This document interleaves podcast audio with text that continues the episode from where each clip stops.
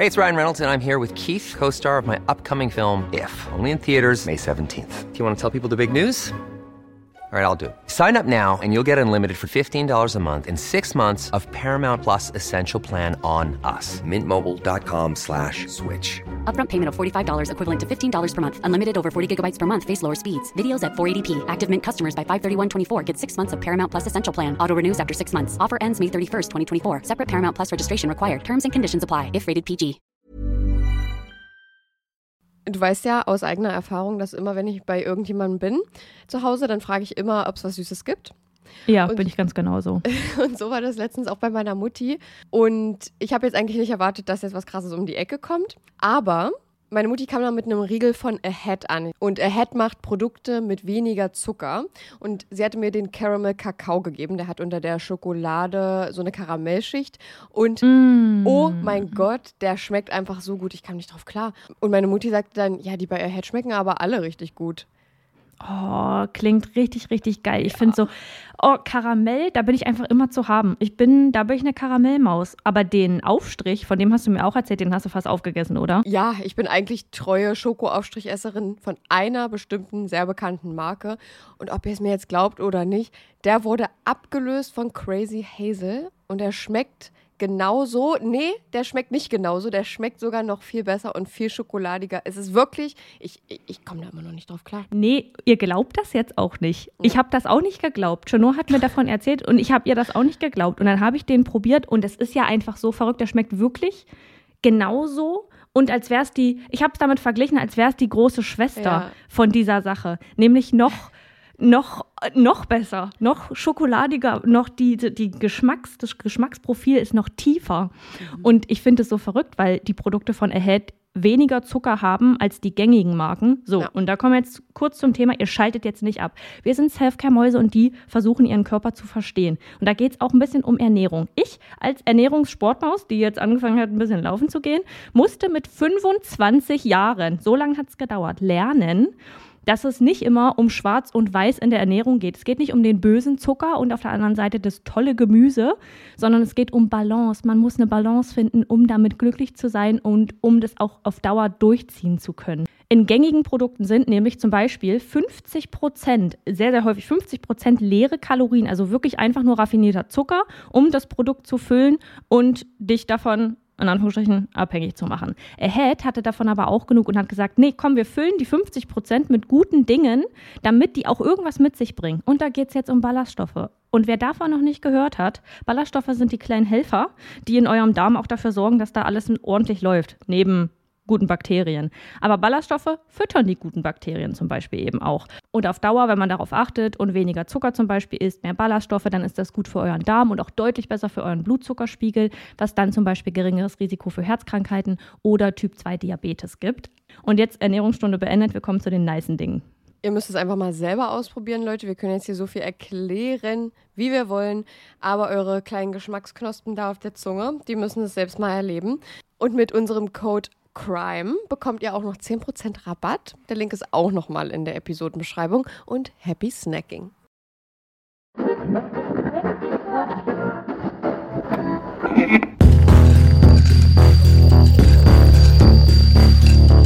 Überdosis Crime, der Podcast.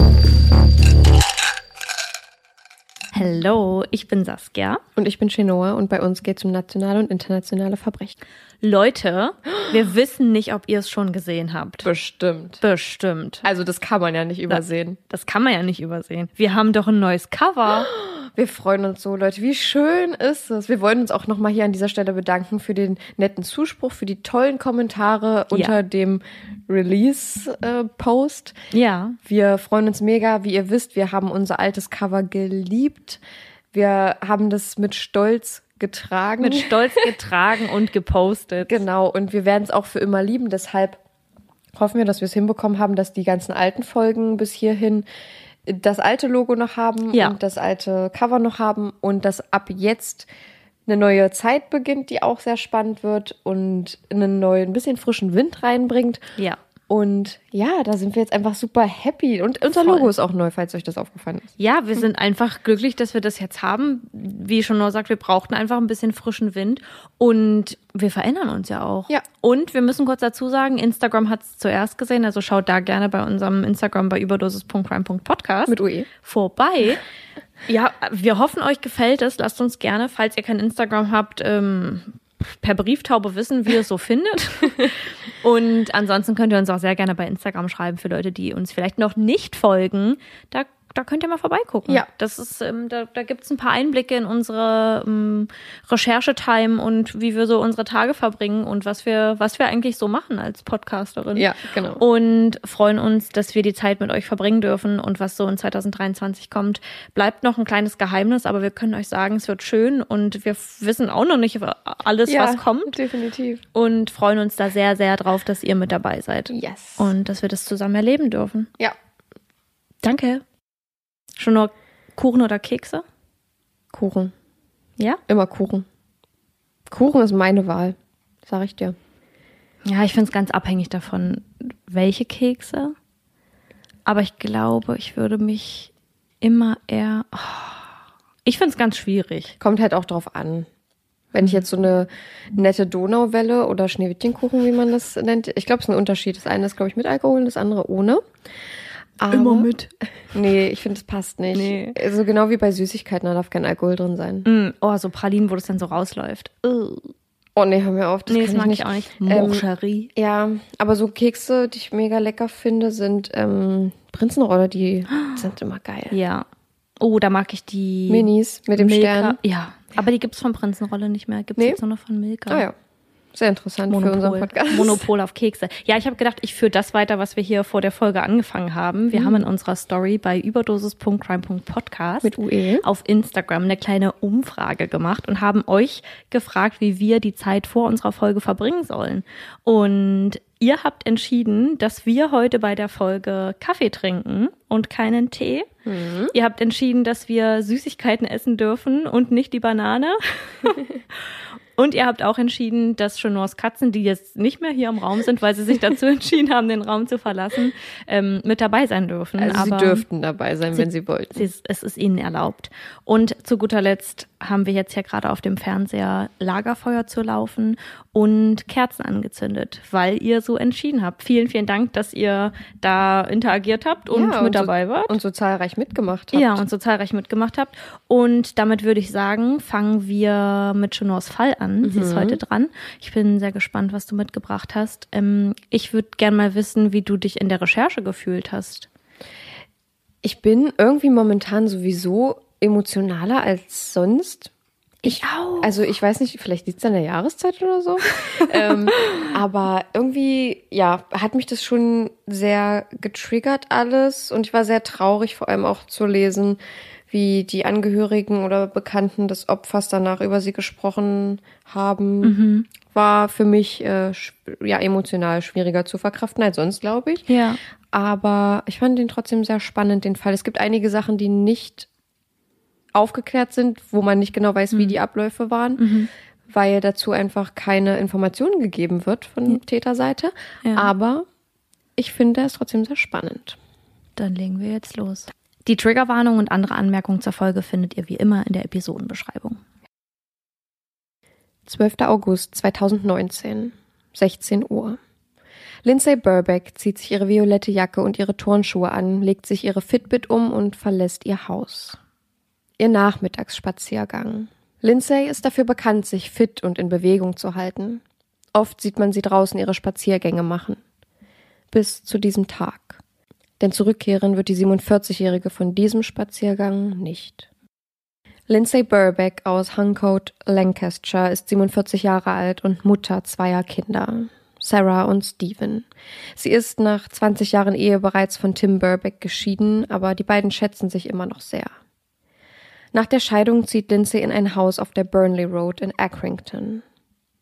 Sie arbeitet an einer Grundschule als Lehrerassistentin, wo sie Schüler unterstützt, die Probleme beim Lernen haben oder die schlecht im Unterricht hinterherkommen. Lindsay liebt es, sich zu bewegen und die Waldwege abzugehen. Doch dieses Mal, am 12. August 2019, sollte alles anders sein. Und dabei verlief der Tag bisher so normal. Aber das ist ja in den meisten unserer Kriminalfälle so. Es sind Schulferien, sowohl für Tochter Sarah als auch für Lindsay. Mutter und Tochter hatten sich für den Tag Zeit genommen, um für Sarah eine Schuluniform in Blackburn kaufen zu gehen. Bevor Lindsay nach dem Shoppingtrip eine Tea Time für sich, Sarah und Sarahs Freund Brandon vorbereitet, möchte sie sich noch etwas bewegen und mit der Fitbit ein paar Schritte sammeln.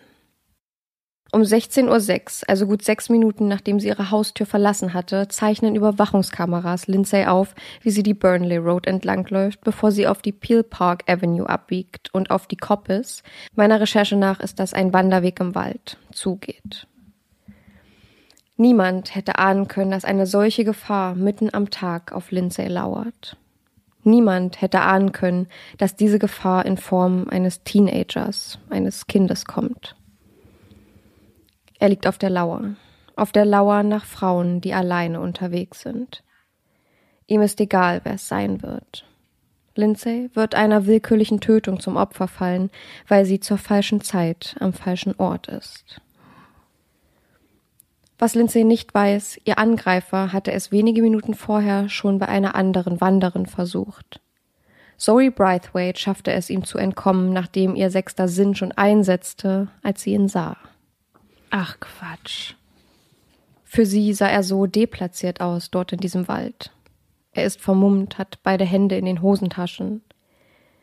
Das erschien ihr auffällig, weil der Platz gerade eher von Hundebesitzern und Spaziergängern frequentiert wird. Als Zoe Braithwaite bemerkt, dass der Laufabstand zwischen ihr und dem jungen Mann immer kleiner wird, setzt ihre Intuition ein.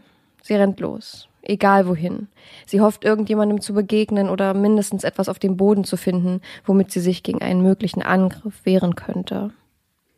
Als sie dann nach ein paar Metern hinter sich schaut, sieht sie den jungen Mann von dem Waldweg fliehen. Und er nimmt sich zum Ziel, das nächste potenzielle Opfer nicht entkommen zu lassen.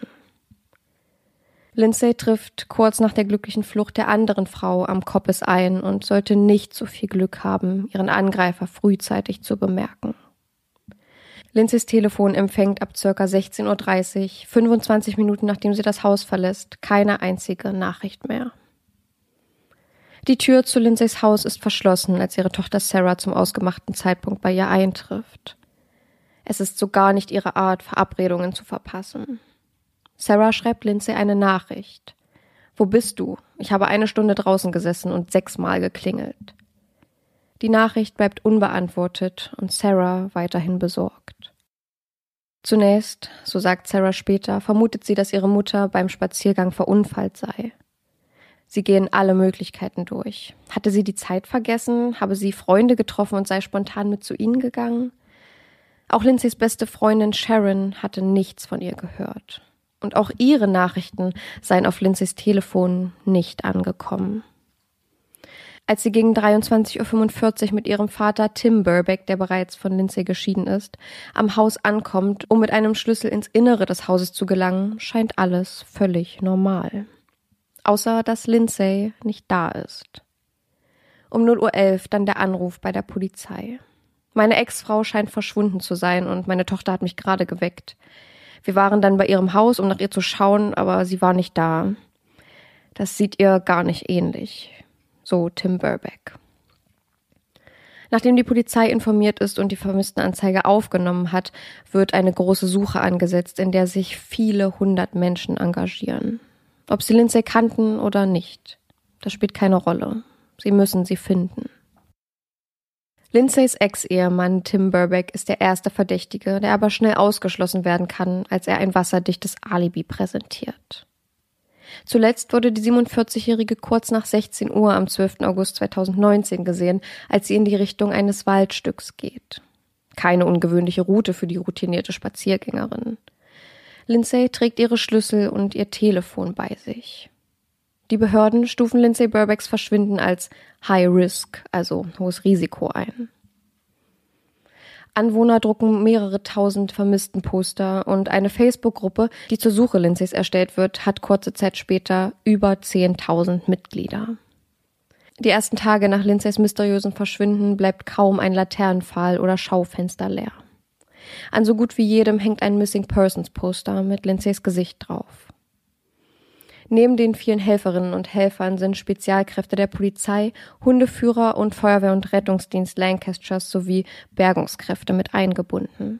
Drohnen und Helikopter suchen die Umgebung des Waldstücks und die Wanderwege nach Hinweisen zu Lindsays Verschwinden ab.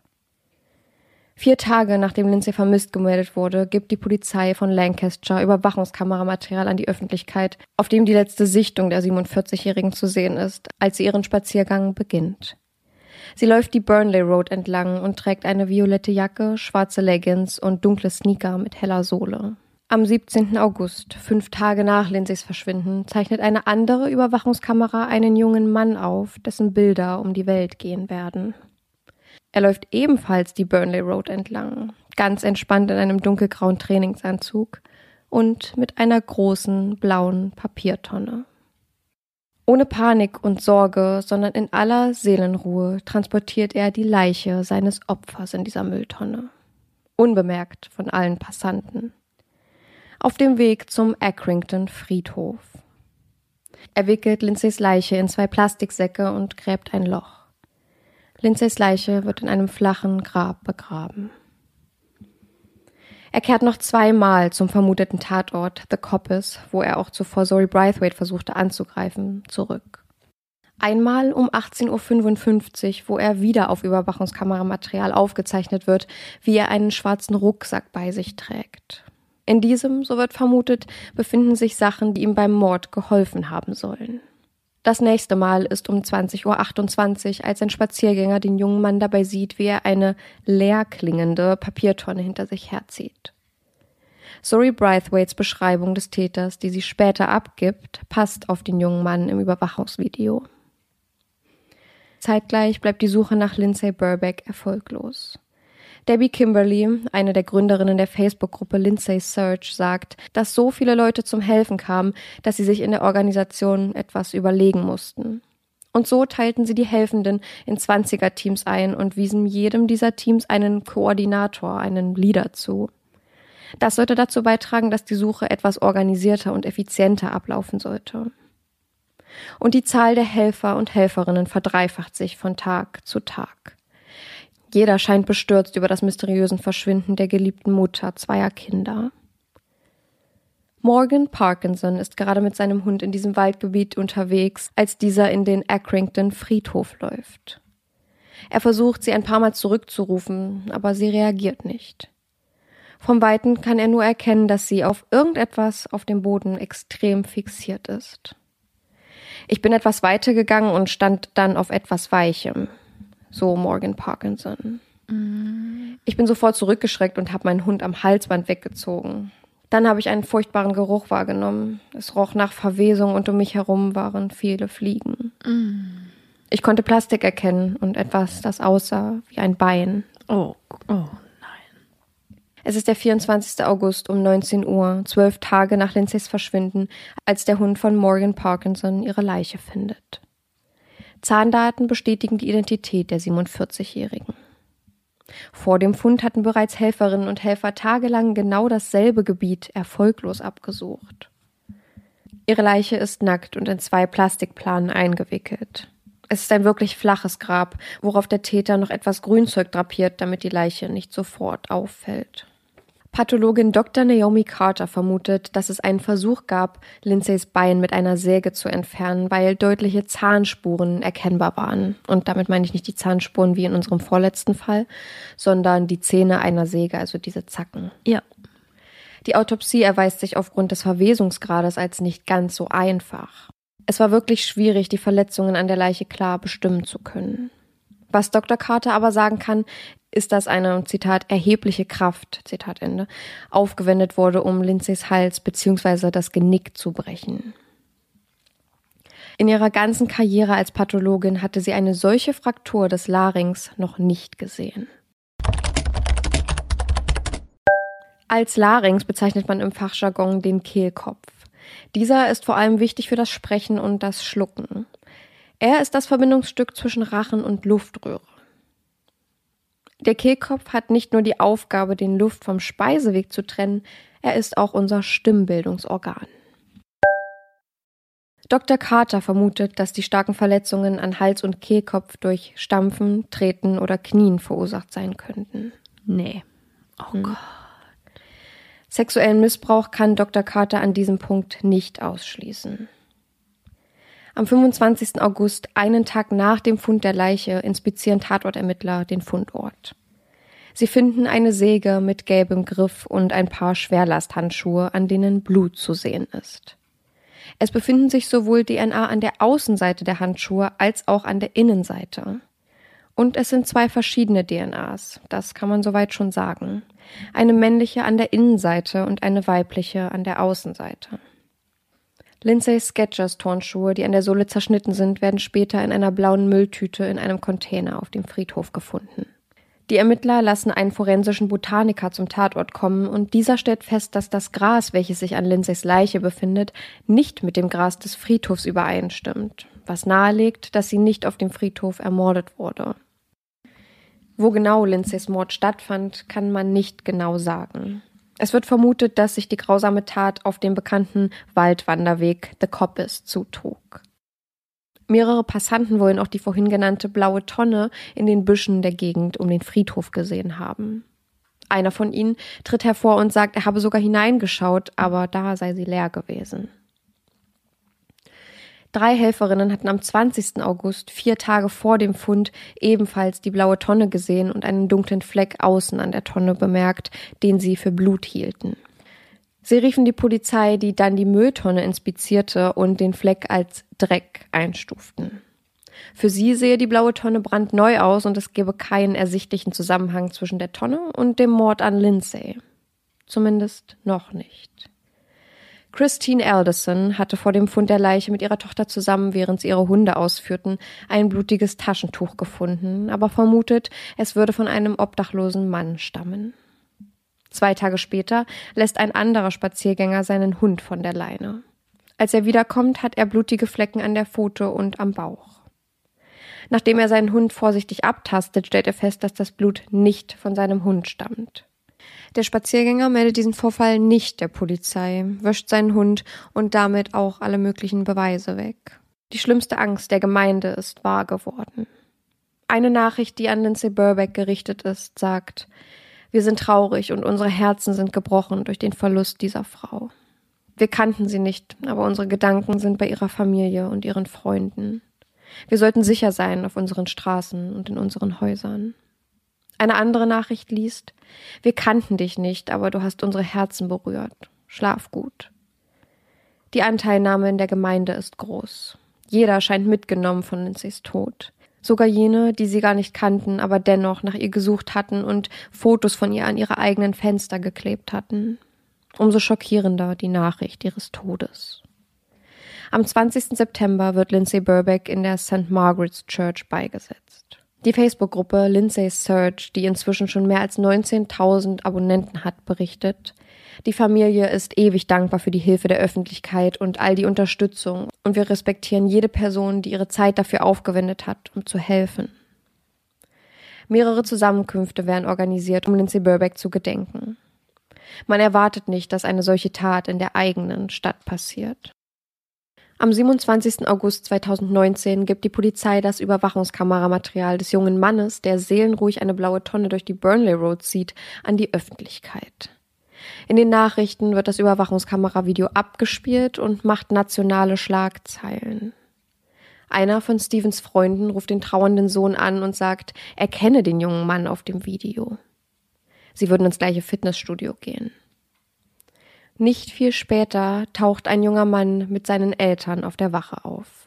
Es wird vermutet, dass die Eltern die Überwachungsaufnahmen sahen und ihren Sohn darauf erkannten oder das Video weitergeleitet bekommen haben und dass sie ihn darauf angesprochen haben, er es zugegeben hätte und seine Eltern ihn dazu zwangen, die grausame Tat bei der Polizei von Lancaster zu gestehen. Und das tut er. Er gibt zu, die Tonne vom Waldgebiet, in dem Lindsay wandern war, am 17. August die Burnley Road bis zum Friedhof gezogen zu haben. Rocky Marciano Price ist auch der Name, den Stevens Freund am Telefon nannte. Rocky Marciano Price ist 17 Jahre alt. Jungen wie Price unterstützt Lindsay Burbeck täglich in ihrem Job als Lehrerassistentin. Er ist der Sohn von Creddy und Martina Price und hat fünf Geschwister. Price hat Autismus, ADHS und einen niedrigen IQ von 65. Seine Lehrer beschreiben ihn als still und eher nonverbal. Seine Freizeit verbringt er im Fitnessstudio oder vor der Konsole. Aber er selbst, und darauf besteht er, habe Lindsay nicht getötet.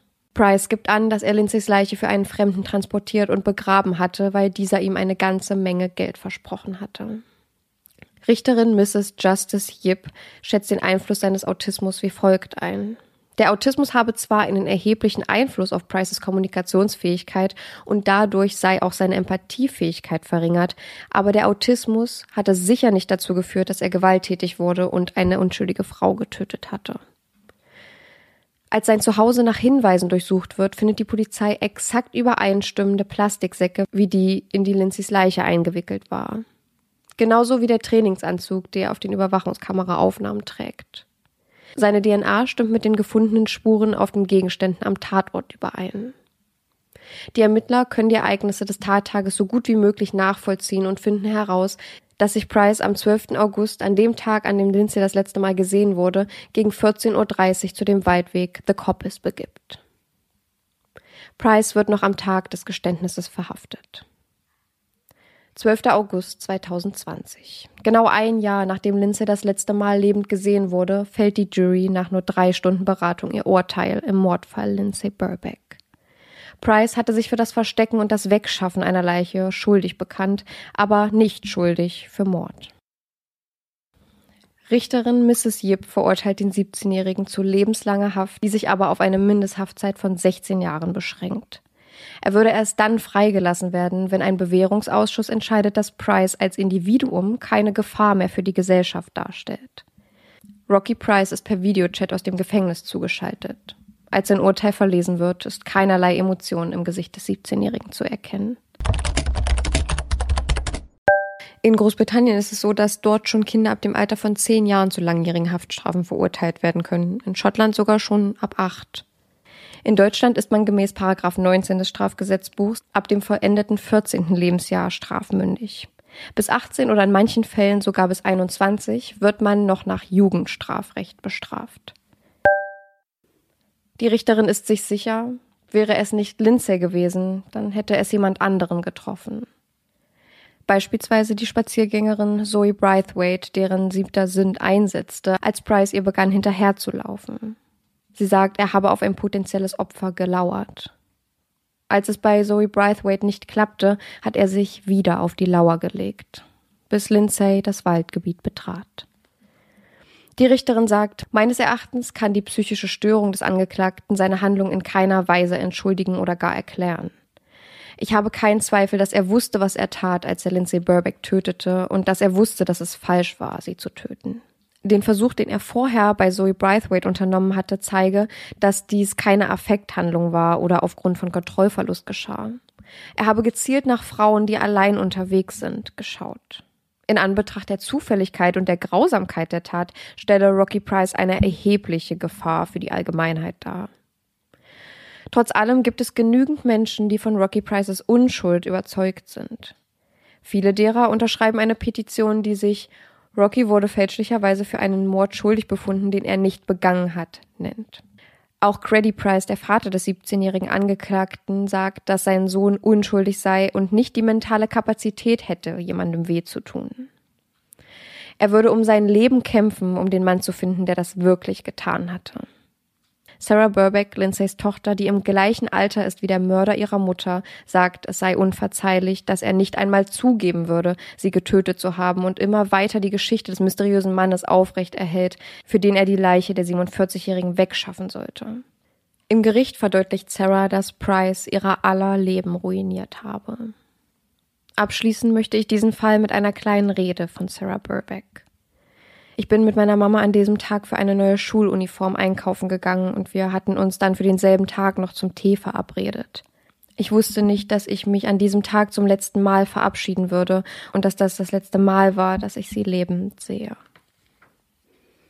Das ist, was da passiert ist, eine der größten Ängste, die ich verspüre so im Alltag. Hm, so einer willkürlichen Tat zum Opfer zu fallen.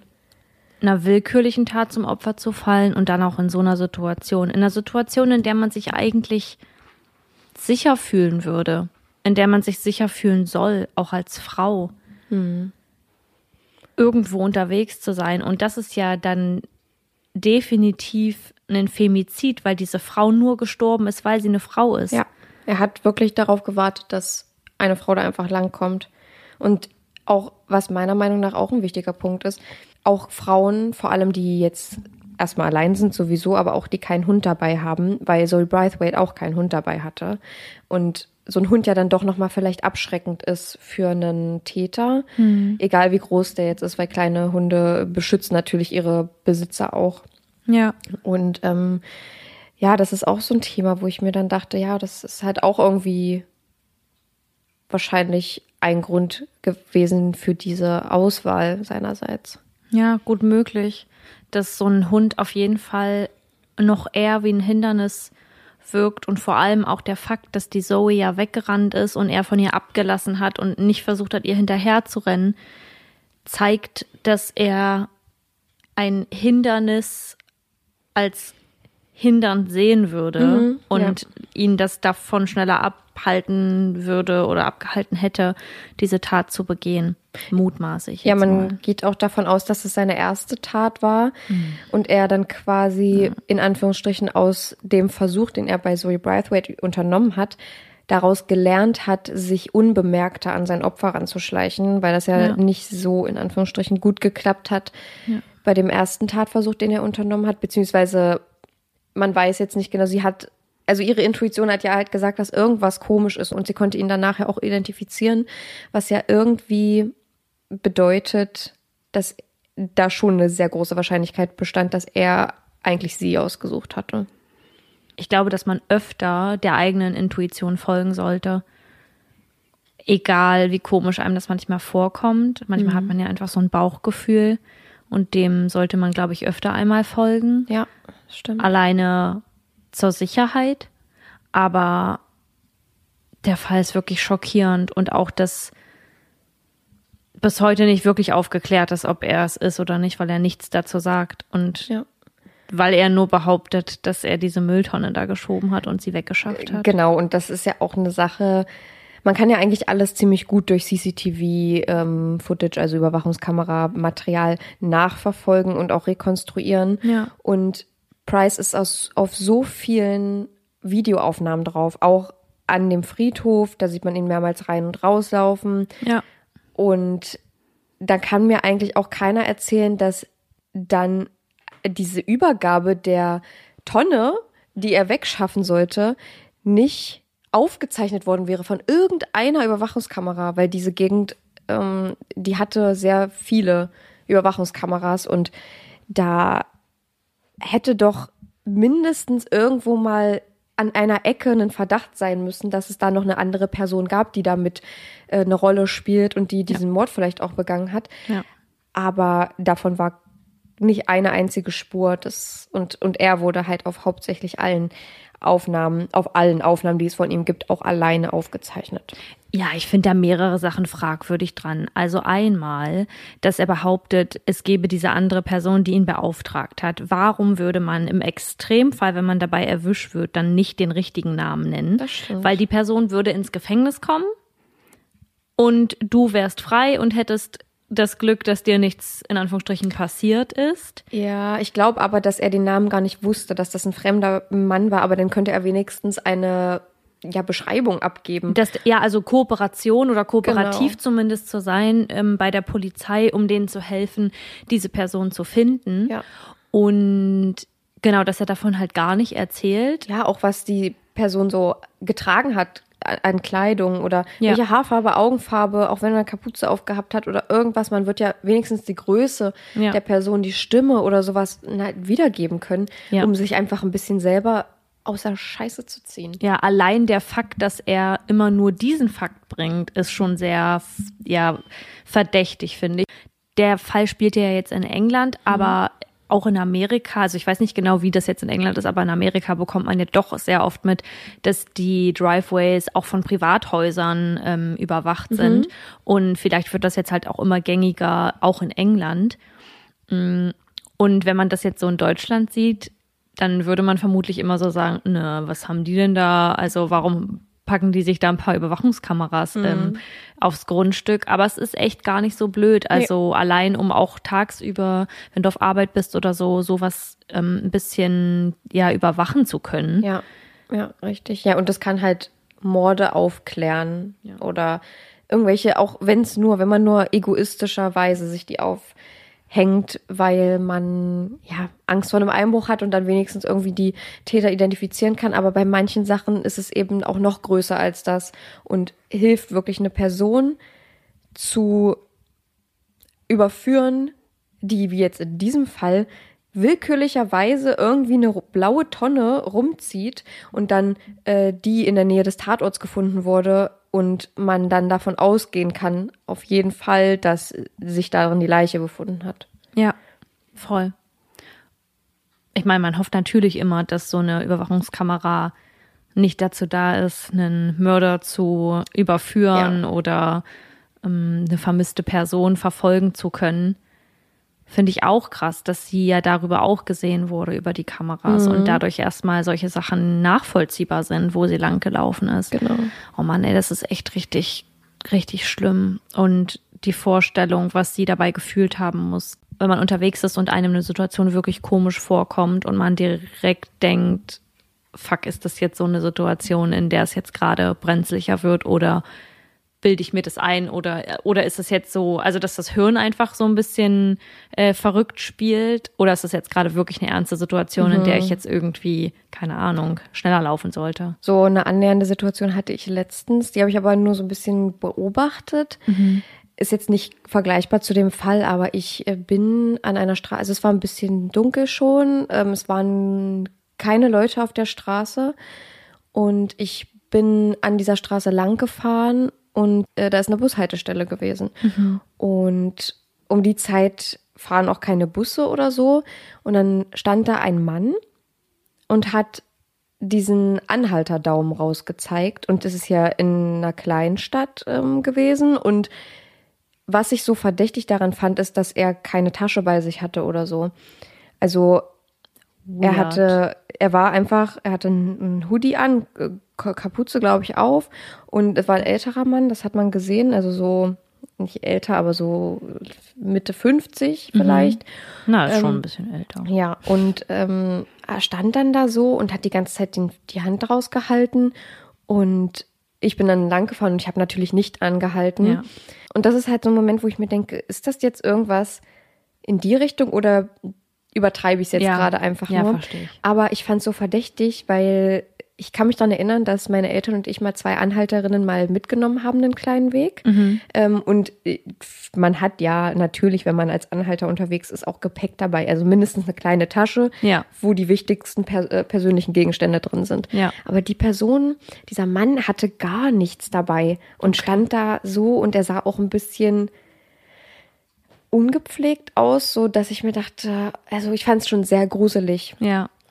Ja, und dann hätte ich gedacht, also hab, ich habe das noch nie gesehen in einer Kleinstadt, dass da jemand random einfach steht und die Hand raushält. Ja. Und dann bin ich auch an ihm vorbeigefahren, weil ich das einzige Auto auf der Straße war, hat er natürlich auch die Hand bei mir rausgehalten. Und ich bin vorbeigefahren, dann habe ich ihm hinter, ähm, im Spiegel hinten nur gesehen, wie er den Kopf geschüttelt hat und äh, dann irgendwie so irgendwas gebrabbelt hat und weggegangen ist.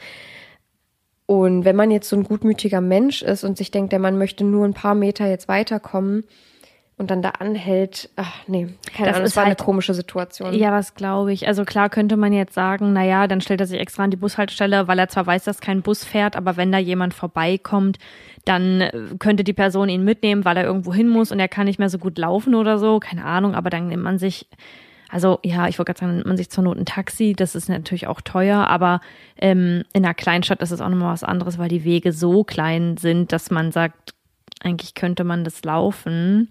Und er hatte jetzt auch nicht, er, er sah- hatte jetzt auch keinen Rollator dabei gehabt, so dass man Nee. sagen könnte, okay, äh, dem fehlt jetzt wirklich irgendwas und Ja. er kann nicht mehr ordentlich gehen Nee, oder nee. so. Er sah auch gesund aus. Halt, also ich habe so den Verdacht kurz gehabt, dass er halt kein Zuhause hat. Mhm. Ja, das war auch so eine Situation, die hat sich jetzt nicht auf den Fall bezogen, aber auf unser Gespräch jetzt gerade. Ja, voll. ja, da Ja, diese. Unsicherheit, Mhm. die Unsicherheit, die man dabei fühlt. Und ähm, Und auch diese Situation wie die nächste Person, die kommt, denkt die auch so wie ich oder lässt die den einfach dann willkürlich ins Auto? und, ja, voll. Und denkt sich, was soll schon passieren, weil sich manche Leute eben nicht so wie wir hier alle, also wir und unsere Community auch, sich nicht mit potenziellen Gefahren dieser Art auseinandersetzen. Ja. ja, gerade ältere Personen, wenn da vielleicht eine ältere Dame vorbeifährt, die sich denkt, Mensch, der Arme. Ich meine, ich hoffe, dass sich viele ähm, Leute diesen Gefahren bewusst sind. Und das mag manchmal egoistisch sein, wenn man dann die Leute nicht mitnimmt, aber man hat auch schon viel Kram erlebt und gehört. Und jetzt bezogen auf den Fall, den wir hier heute hatten, es ist einfach umso schlimmer zu wissen, dass die nur noch mal frische Luft schnappen wollte. Und Ja, sie wollte ein paar Schritte sammeln, so wie wir alle äh, auch gerne machen, dass wir noch auf unsere 10.000 Schritte am Tag kommen. Wollte das Lindsay, die ein absoluter Fitnessfreak auch irgendwo war und sie liebte es, sich irgendwie zu äh, körperlich zu betätigen und mal ein bisschen rauszukommen und hat dann auch noch gesagt, okay, dann gehe ich jetzt noch mal zwei Stunden spazieren oder eine Stunde, bevor ich dann die Tea Time vorbereite für uns drei und ja. Dann stand die Tochter da vor der Tür und sie war nicht da und das ist, glaube ich, so schlimm. voll. Ja. und auch als Tochter das mitzuerleben, was der Mutter da widerfahren ist und vermutlich nie wieder in Ruhe irgendwo lang spazieren zu können, weil die Gefahr immer mitschwingt. Also für uns sind das, sag ich mal, nicht reale Gefahr, also es ist eine reale Gefahr, aber noch nicht eine ähm, wahr gewordene, ja, eine unmittelbare Gefahr, beziehungsweise wahr gewordene Gefahr. Für viele ist es das und viele sind davon sehr traumatisiert und das ist unglaublich schlimm, dass Menschen sowas widerfährt und dass ähm, vor allem auch Frauen einfach nicht in Sicherheit auf die Straße gehen können. Also ähm, ich bin mir sicher, dass es auch andere Gruppen gibt, die bei denen, bei denen das sehr ähnlich ist und die in anderen Gefahren schweben. Ähm, aber vor allem als, sag ich mal, feminin wirkende Person ist es einfach saugefährlich. Und wenn ich da mit meinem Freund drüber spreche, ähm, das hattest du ja auch schon mal erzählt, dass Ja. dein Freund auch gesagt hat, man, man kann sich das als Mann nicht vorstellen, auf die Straße zu gehen oder nicht auf die Straße gehen zu wollen, weil man Angst hat, dass man nicht lebend nach Hause kommt. Ja. Das ist richtig schlimm. Was mich nochmal stutzig gemacht hat, war der Hundebesitzer, dessen Hund blutig am Bauch und an den Beinen war. Pfote- an der A- Pfote, an der ja. Pfote. Und er ja offensichtlich festgestellt hat, dass es nicht vom Hund selbst kam und ihn einfach sauber macht, ohne das irgendwie zu melden. Hat mich stutzig gemacht. Gleichzeitig habe ich gedacht, wie hätte ich denn reagiert? Ja, weil du gehst im, in diesem Moment nicht vom Schlimmsten aus, weil Ja. es war ja ein relativ bewaldetes Gebiet und es gibt vielleicht auch manchmal Tiere, die da einfach tot liegen Ja. und dass der Hund sich eben mit diesem Blut beschmiert irgendwie, weil er eben ein Hund ist und da äh, dann auch neugierig dran ist. Aber gut, da muss man jetzt sagen, im Wald, was liegt da, was soll da für ein totes, blutiges Tier liegen, außer es wurde von irgendeinem anderen Tier gerissen. Das kann ich mir einerseits vorstellen. Oder, das weiß ich jetzt nicht, ob das in diesem Fall jetzt der Fall ist und dass da sowas überhaupt erlaubt ist. Aber ähm, bei der Jagd zum Beispiel, dass da vielleicht ein Tier geschossen wurde, das wurde schon mitgenommen Ja. und da liegt noch eine, noch eine kleine Blutlage Ja, von ja. dem Tier. Aber das müsste ja dann frisch sein. Ja, kann ja. Kann ja. Ja. Ähm, aber ja, man denkt, glaube ich, erstmal gar nicht so negativ und denkt sich dann und ist dann einfach in diesem Moment nur froh, oh, meinem Hund geht's gut, er hat sich nicht irgendwie was getan. Mhm. Ja, voll. Und ähm, ich denke mal, dass man da als Hundebesitzer, kann ich auch selber sagen aus Erfahrung von vor ein paar Jahren, ähm, dass man da äh, dolle vorsichtig ist, alles was den Hund und Krankheiten am Hund und äh, irgendwelchen Wunden oder so betrifft, weil Tiere ja auch keine Menschen sind, die äh, aufpassen können, dass sie da nicht rankommen oder so. Ne? Aber ja. ich kann mir vorstellen, dass man da erstmal froh ist, dass es nicht die Wunde am eigenen Hund ist und Ja, dass man ich sich auch. dabei auch nicht so viel denkt, weil in einem Wald, ja, klar hätte man das hinterfragen können, aber ich würde das jetzt, glaube ich, erstmal nicht. Ja, da, also Umkehrschluss wäre gewesen, er geht nach dieser Stelle suchen und müsste sich erstmal auf die Suche begeben und man weiß jetzt auch nicht, zu welcher Tageszeit es war. Wenn das mitten in der Nacht war, dann geht man vielleicht auch nicht mehr unbedingt los. Also wenn man sich jetzt wirklich in die Situation hineinversetzt, man ist hier im Wald unterwegs ähm, mit seinem Hund und der Hund hat irgendwas Blut am, am Fell und es ist aber schon sehr dämmerig. Es ist gerade keine Ahnung, kalt zum Beispiel, man ist auf dem Weg äh, nach Hause und dann denkt man, oh Gott, mit meinem Hund ist irgendwas, dann ist man erleichtert, dass nichts ist und dann geht man eher nach Hause. Würde man am nächsten Tag nochmal dorthin gehen, um danach zu suchen? Vermutlich nicht, weil der Kopf einem die ganze Zeit sagt, da ist schon nichts. Das, Mhm. das ist schon nichts. Ja, ich kann es mir gut vorstellen, dass er einfach nur gedacht hat, dass es komisch, was das jetzt ist, aber Ja. dass er sich eben nicht mehr weiter viel dabei gedacht hat. Ja. Weil man es eben nicht kennt, vor allem nicht aus dieser kleinen Stadt, wo sich eigentlich jeder kennt und äh, ja, wo es eigentlich sowas eigentlich nicht passiert. Voll. Eine Sache, die ich noch ein bisschen fragwürdig oder auffällig fand, war, dass die Leiche am 24. August gefunden wurde von Morgan Parkinson, der mit seinem Hund, es war ein anderer Zeuge tatsächlich, also es waren zwei verschiedene Männern mit Hunden, die da Hinweise gefunden haben und der eine eben diese Leiche, von dem auch das Zitat vorhin war, was ich gesagt hatte. Und er hat die Leiche am 24. August gefunden.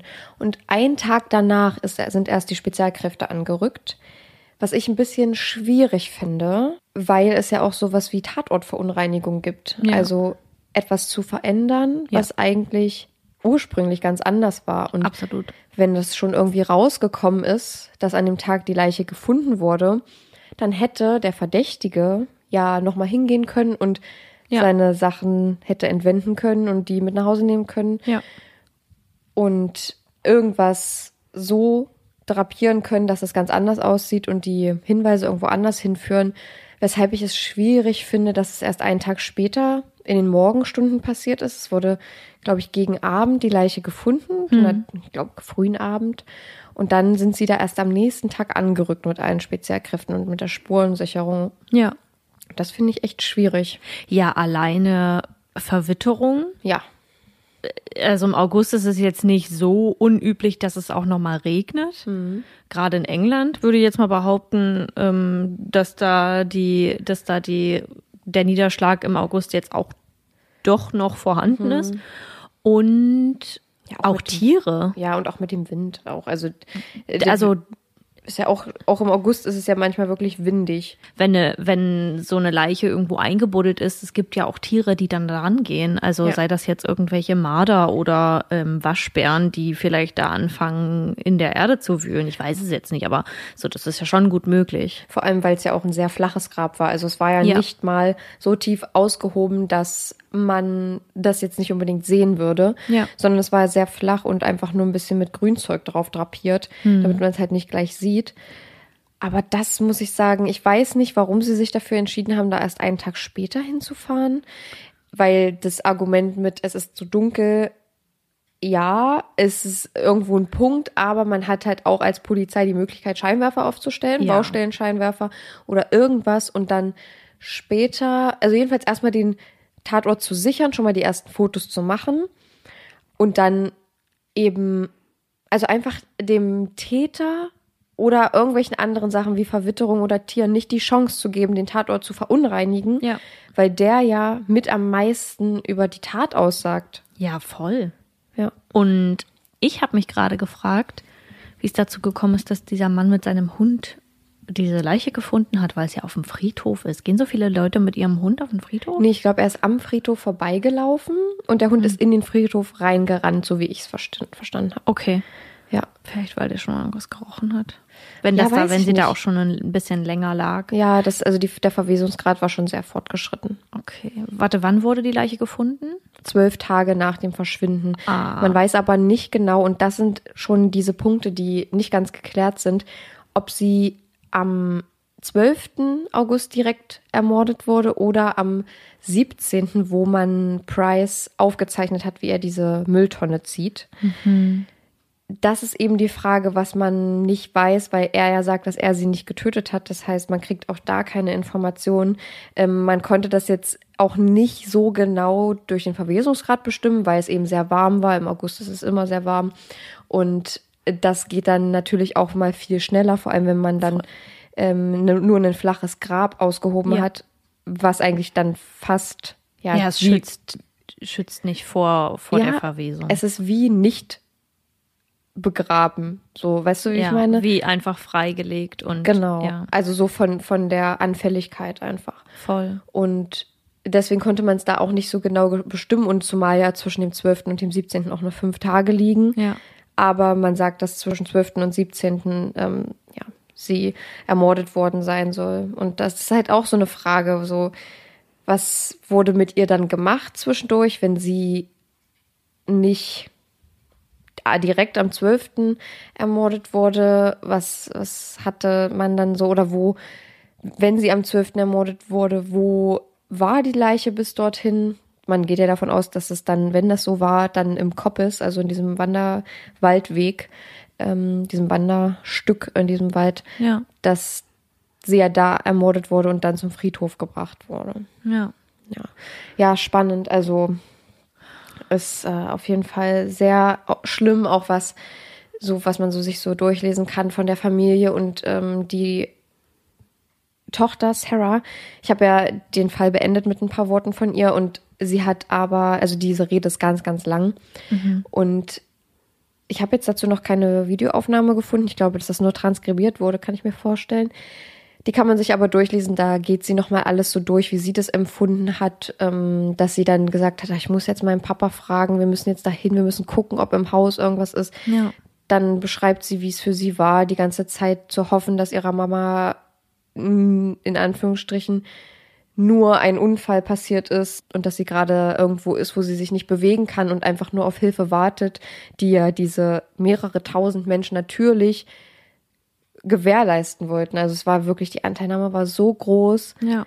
und auch mit dieser Facebook-Gruppe und es wurde wirklich viel darauf aufmerksam gemacht und ja, Ja. das ist krass. Ich finde das auch verrückt, wie viele Menschen ähm, oft teilnehmen an solchen Geschehnissen, beziehungsweise sich dazu bereit erklären zu helfen oder ähm, Anteilnahme daran haben wollen ähm, und dass das schön ist zu sehen und dass das irgendwie so ein bisschen, ja, ich sag mal im übertriebenen Sin- Sinne Hoffnung auf die Menschheit gibt, wo es ja doch sehr viele egoistische Leute so in der Welt gibt, sage ich mal, ähm, dass das irgendwie schön ist zu sehen, aber gleichzeitig halt auch sautraurig, dass das der Grund ist, warum Menschen zusammenkommen Ja. müssen. Das stimmt. Ja. aber die Familie war sehr gerührt. Also, die haben sich sehr dafür ausgesprochen, dass sie extrem dankbar sind und äh, dass auch selbst Leute so doll berührt werden, die sie gar nicht mal kannten. Also, Ja. aber ich kann es mir sehr gut vorstellen, gerade in so einer kleinen Stadt, wenn sowas Schlimmes passiert. Das kennt man ja vielleicht selbst auch, Ja, dass da die Anteilnahme sehr groß ist, auch wenn man die Person vielleicht gar nicht kannte. voll. Und ja, Ja, krass. Danke, dass du den Fall mitgebracht hast. Ja. Und damit wir uns etwas auflockern können und aus der Folge, so wie ihr uns auch immer berichtet, etwas leichter rausgehen können, kommen wir zu unseren mörderisch guten Faves.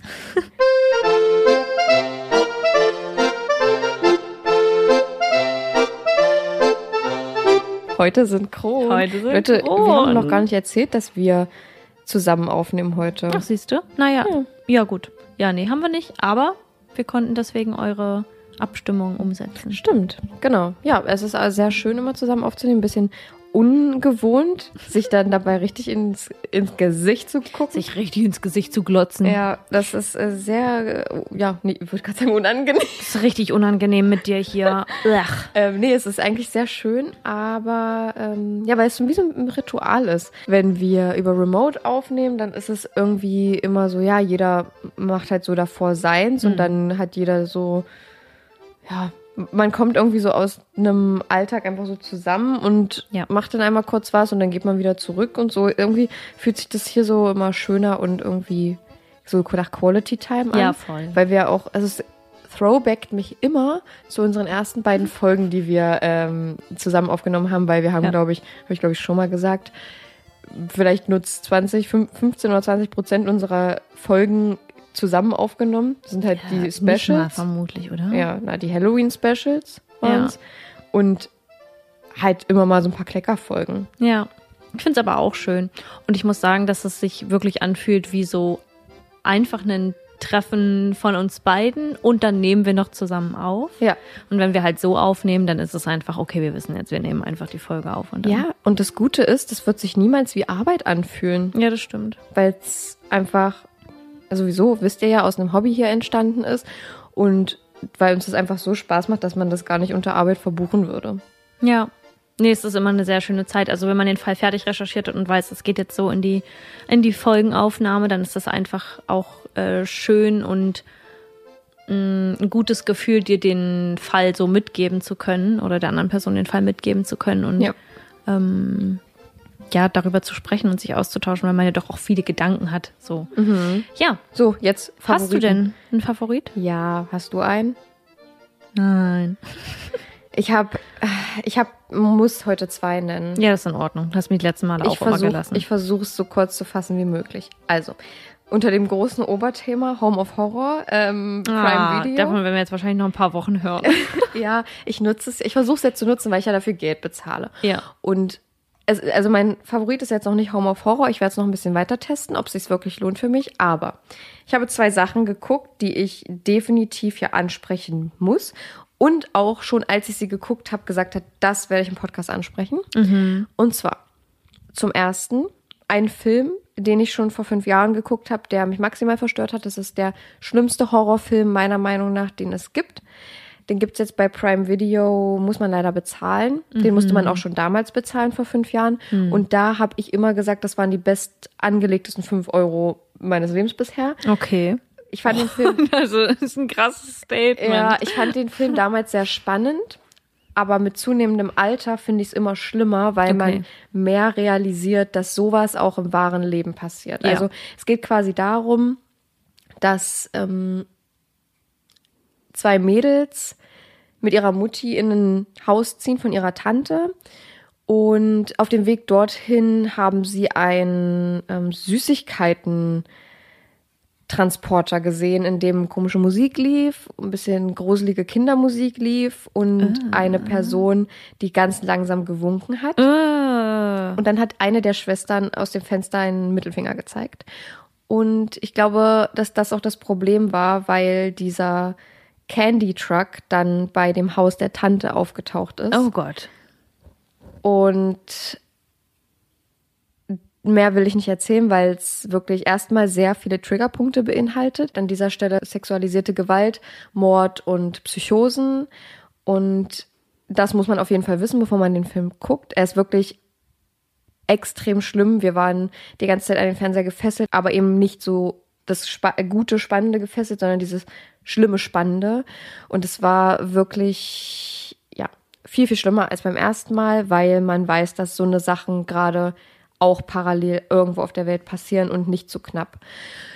Genau, aber für den ähm, Unterhaltungswert des Films, ähm, er ist wirklich sehr gut gemacht, ähm, aber wirklich sehr aufwühlend. Also das, da muss man meiner Meinung nach wirklich starke Nerven für haben für diesen Film. Wie heißt der Film? Ach so, ja, Entschuldigung. äh, der Film heißt Ghostland und die englische Bezeichnung ist, glaube ich, Incident in Ghostland. Findest du, der Titel ist passend zum Film? Nee, irgendwie nicht. Okay. Also, ich weiß nicht genau, ich habe noch nicht rausgefunden, warum die ihn so benannt haben. Weil Ghostland, Es hat weniger mit Geistern zu tun. Ja. Vielleicht ist es eher im übertragenen Sinne ja, gemeint. kann ich auch mir gut vorstellen. Ja, auf jeden Fall, das ist ein, naja, ein abgeschwächter Favorit, weil ich nicht weiß, ob es, ob ich, ob ich ihn favorisiere. Ich bin ja ein absoluter Horrorfilm-Liebhaber. Aber der ist sogar mir schon fast zu krass, als ihn als Favoriten zu betiteln. Wir verbuchen es als, du musstest drüber reden, weil es dich Ja, gepackt hat ja, und nachhaltig beschäftigt hat. Aber ob es ein Favorit ist, wissen wir nicht. Ja, ja, genau. Ja. Falls ihr sowas abkönnt und ihr den Film mal gesehen habt, beziehungsweise euch den jetzt leihen wollt, wie gesagt, ihr denkt an meine Worte, ihr müsst echt starke Nerven dafür mitbringen. Ist, wie gesagt, kostenpflichtig, wenn man nicht das Home of Horror Abo hat. Mm, aber schreibt uns gerne mal. Oder mir wenigstens, weil ich würde gerne wissen, ob der auch auf andere so schlimm wirkt. Ja. Genau. Ja, und dann äh, habe ich jetzt auch noch wirklich einen Favorit. Es ist eine Serie, die auch unter Home of Horror läuft. Und ich habe gedacht, ach, ich will jetzt einfach mal, es war abends, spät abends. Und ich dachte mir, ich war allein zu Hause und ich dachte mir, ich würde jetzt gerne eine kleine Gruselserie haben, aber habe mir jetzt nicht weiter was dafür, dabei gedacht. Und habe dann Home of Horror, kann man direkt reingehen und dann sieht man, was alles bei Home of Horror drin ist. Und dann habe ich was gesehen, was mich sehr interessiert, schon allein vom Themengebiet. Darknet. Oh ja. Und so heißt auch die Serie. Die hat sechs Folgen. Und es geht eben um das Darknet und um Dinge, die so parallel passieren. Mm, Und ich muss sagen, also Leute, das ist ein ganz wichtiger Punkt. Die ersten drei Folgen haben mich umgehauen. Wirklich nachhaltig, sodass ich ganz genau wusste noch, was passiert ist, dass ich es zusammengefasst habe, meinem Freund erzählt habe und er gesagt hat, er muss das gucken und auch er hat das dann noch, danach noch Leuten weiterempfohlen, Ja. weil es wirklich richtig, also es ist schon richtig krank. Es Okay. ist richtig krank, aber so ist das halt, das Darknet ist ja auch richtig Ja, ja, absolut verrückt, was da passiert und Genau. gefühlt eine Parallelwelt. Ja. Und die Folgen gehen so 25 Minuten, das ist eigentlich perfekt, wenn man mal so zum Abendbrot schnell was gucken möchte dazu. Und die ersten drei Folgen, wie gesagt, Hammer. Die letzten drei, ah, nicht ganz so gut. Okay. Ich würde sie trotzdem empfehlen, auch zu gucken, aber die waren vom, ja, die waren thematisch einfach auch nicht ganz so spannend wie die davor oder auch nicht so mit so Wendungen wie davor. Ist es fiktiv oder ist es ähm, eine Nee, Dokumentationsreihe? nee, nee, es ist fiktiv. Ah, okay. Aber es ist wirklich, also die Mut in, in der ganzen Serie ist ein bisschen seltsam, Okay. aber passt gut zum Thema. Ähm, und wirklich, das, wenn ihr euch mal was krasses, so Krankes angucken wollt, dann guckt da einfach mal rein. Ich weiß nicht, ob die zum Kaufen dann ist. Ach, ich weiß nicht, ich will ja auch nicht immer was also empfehlen, ist was auch bei man Home of Horror, ne? Ja, aber ich weiß nicht, ob man das auch ohne Home of Horror kostenlos gucken kann. Ich will auch nicht immer was empfehlen, was man bezahlen muss. Es tut mir leid, aber ich ähm, teste das gerade halt aus. Und falls jemand von euch da draußen äh, auch so ein extremer Horror-Fan ist, vielleicht hilft es ja einer Person oder so.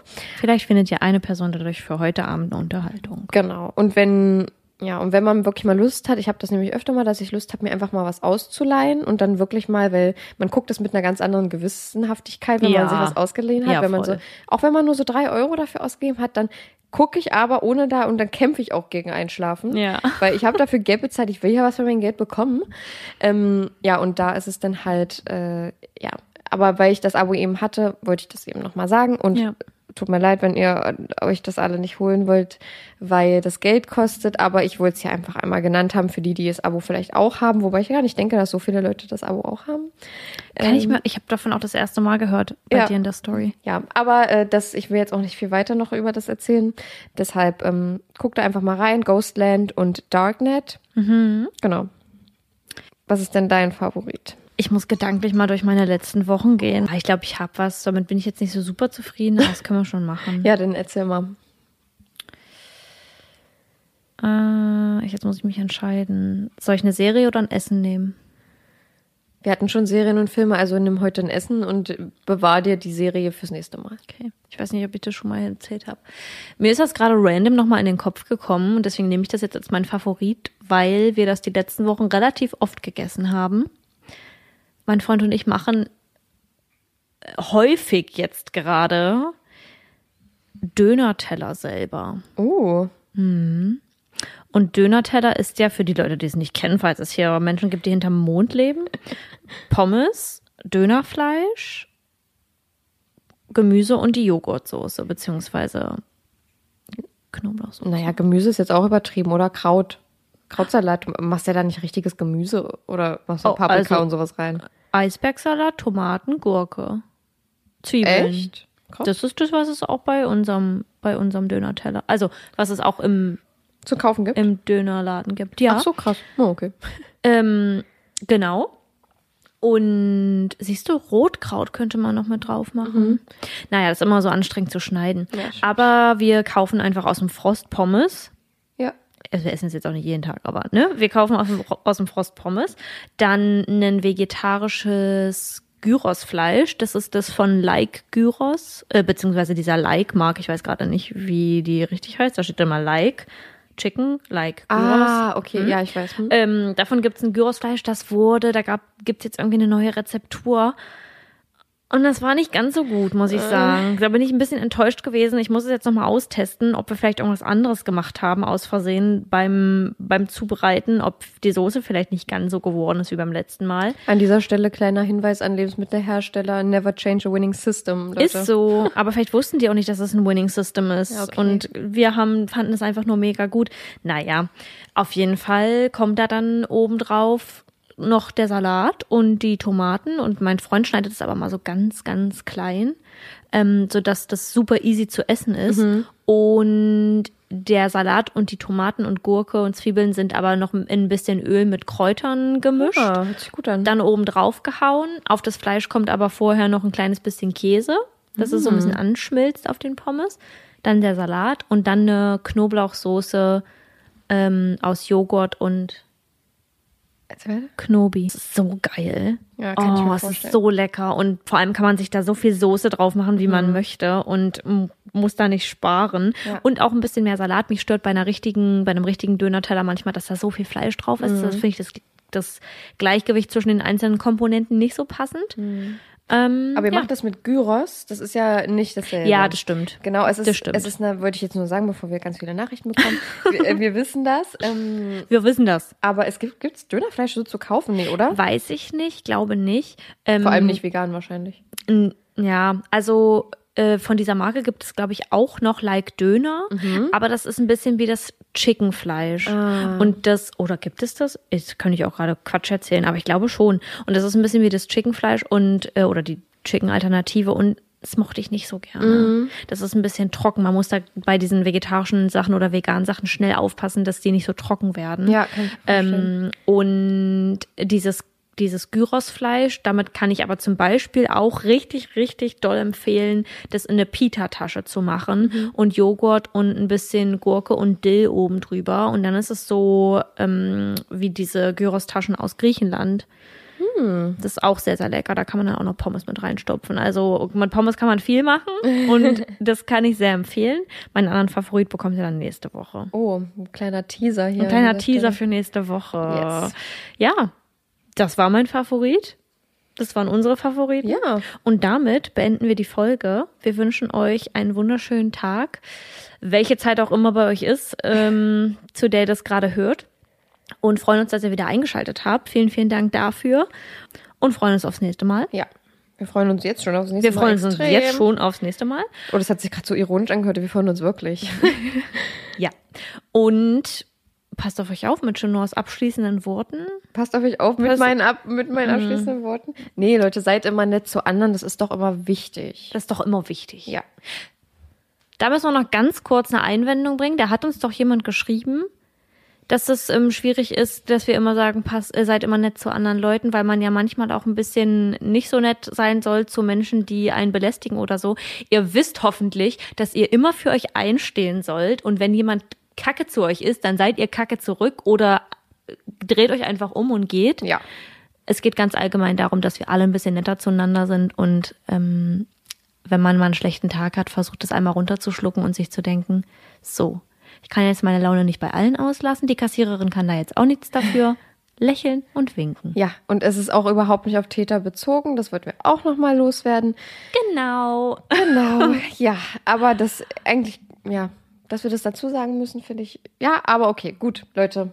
Gut, wisst ihr jetzt Bescheid. Wisst ihr Bescheid. Passt auf euch auf, passt auf die anderen auf. Pass, wir passen alle Wir aufeinander passen alle auf. aufeinander auf. wir hören uns. Wir hören uns. Tschüssi. Ciao. Warte.